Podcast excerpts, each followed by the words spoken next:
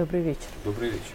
Э, для меня он не очень добрый, да и настроение не очень хорошее. Я не могу с тобой просто не поговорить о том, что происходит у нас так называемые, даже не знаю, кто это, ну, не элитой, наверное, а творческой, сбежавшей частью населения. Конкретно все-таки начать хотелось бы с э, Полосковой. Я могу много понять, не могу иногда простить, но понять многое могу. Более того, понимаю людей, которым деньги не пахнут.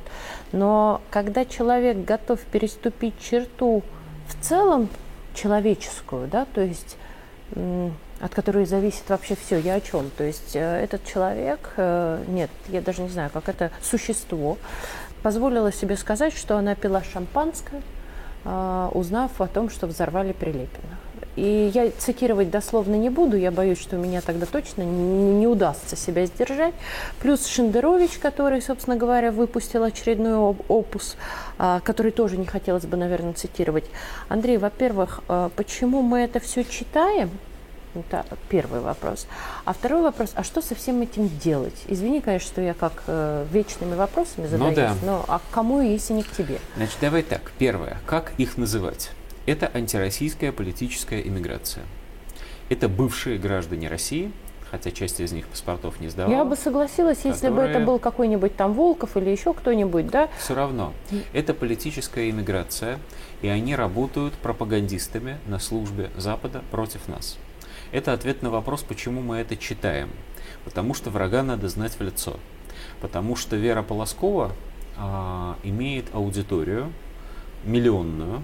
Большая часть этой аудитории, насколько я понимаю, сейчас отправилась туда же, где сейчас пребывает она, не так важно в Грузии, во Франции или там еще где, в Израиле. Где-то вот, но существенная часть ее аудитории все еще находится в России и все еще читает ее стихи как большого лирического поэта а вовсе не как а, высказывание изменника Родины. Второе, что нужно понимать, крайне важное.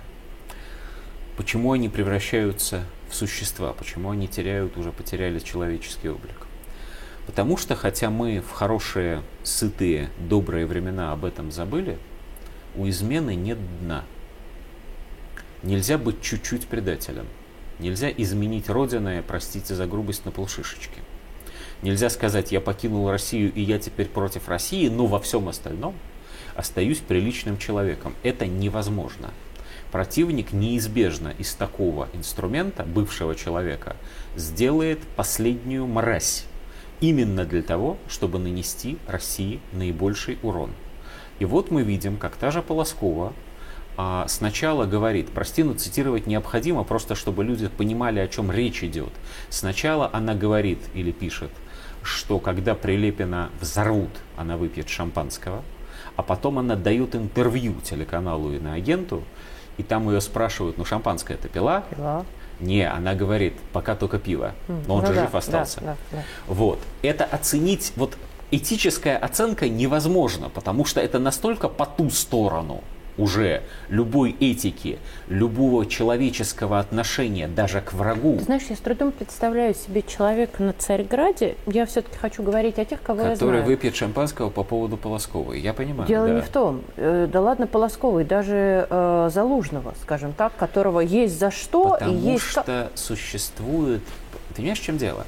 Любая э, человеческая вера, христианство ли, иудаизм ли, она, э, мусульманство ли, любая мировая религия предполагает этическую основу. В рамках этой этической основы представление о враге бывает.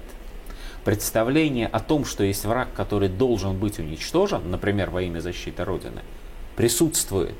Но представление о том, что ты, защищающий Родину, должен потерять человеческий облик, в любой религии отсутствует. И даже если вспомнить людей формально совсем нерелигиозных, советских солдат 45 года, то советские солдаты 45 года, большинство из них, огромными невероятными усилиями сдерживали свой гнев и свое желание мести. И воспоминания наши о той победе, это ведь воспоминания, ну, о боях, пожарищах понятно, но это воспоминания о том, как полевые кухни приезжали в разбитые немецкие города, кормить немецких людей, да, тех самых немецких людей, которых мы ненавидели, Но, но что ж с ними делать-то теперь? Теперь-то кормить придется. Эти люди потеряли этот человеческий облик. Ты э, совершенно не зря вспомнила Шендеровича, потому что Шендерович, он не просто перешел, я даже не знаю, и вот, вот я совсем не знаю, какими словами это сказать, поэтому просто скажу, что он написал, и, э, потому что это надо знать. Он писал о теракте, который случился в Израиле на этих днях. Четыре человека погибло. Это большая беда. Правда. Даже если противник израильского государства, даже если за палестинскую автономию, все равно теракт – огромная беда. И вот он пишет о теракте, но он пишет о коллективной вине. Он пишет о том, что все виноваты, все, соверш... все кто причастен э, даже не к теракту, а к народу, в котором есть террористы, виноваты.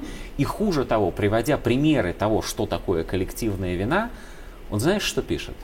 Он пишет, что трагедия Беслана случилась с осетинами потому, что в Осетии 90% людей голосовали за Путина.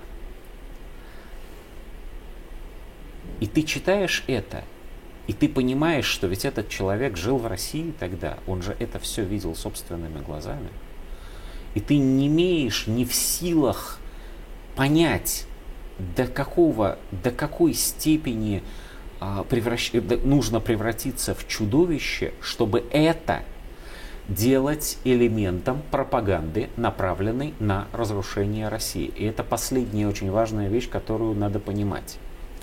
Мы говорим о них потому, что они на самом деле являются в руках нашего врага эффективным оружием против нас.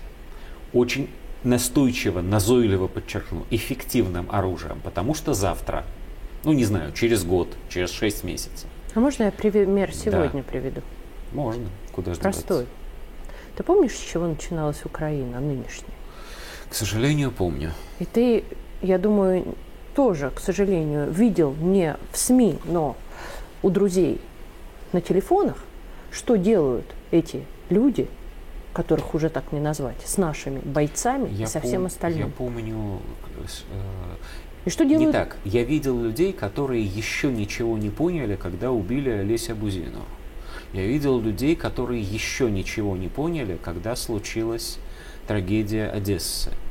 А еще я помню Дмитрия Быкова, еще один персонаж иноагентский, который написал, что Одесса спасла Украину от гражданской войны. И вот и все. И, и невозможно никакой оценки этому дать. Да, но я-то что хотел сказать. Вот пройдет год или два, или там сколько-то. Мы победим. Мы победим в этой войне. И какое-то количество нынешних убегантов, испуганных патриотов, в огромных кавычках, они начнут возвращаться в Россию. Ну, собственно, уже и прямо сейчас, и на том же Петербургском форуме многие из наших руководителей, Володин в частности, говорили о том, что вот мы создаем условия, что уже половина вернулась, часть вернется.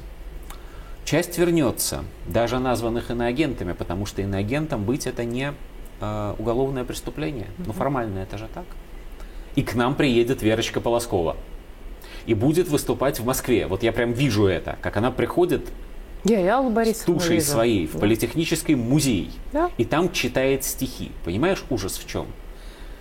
И это будет означать, что это оружие против нас принесли в Москву. И Шендерович может приехать. А Ему ничего не еще, грозит. А можно еще страшнее.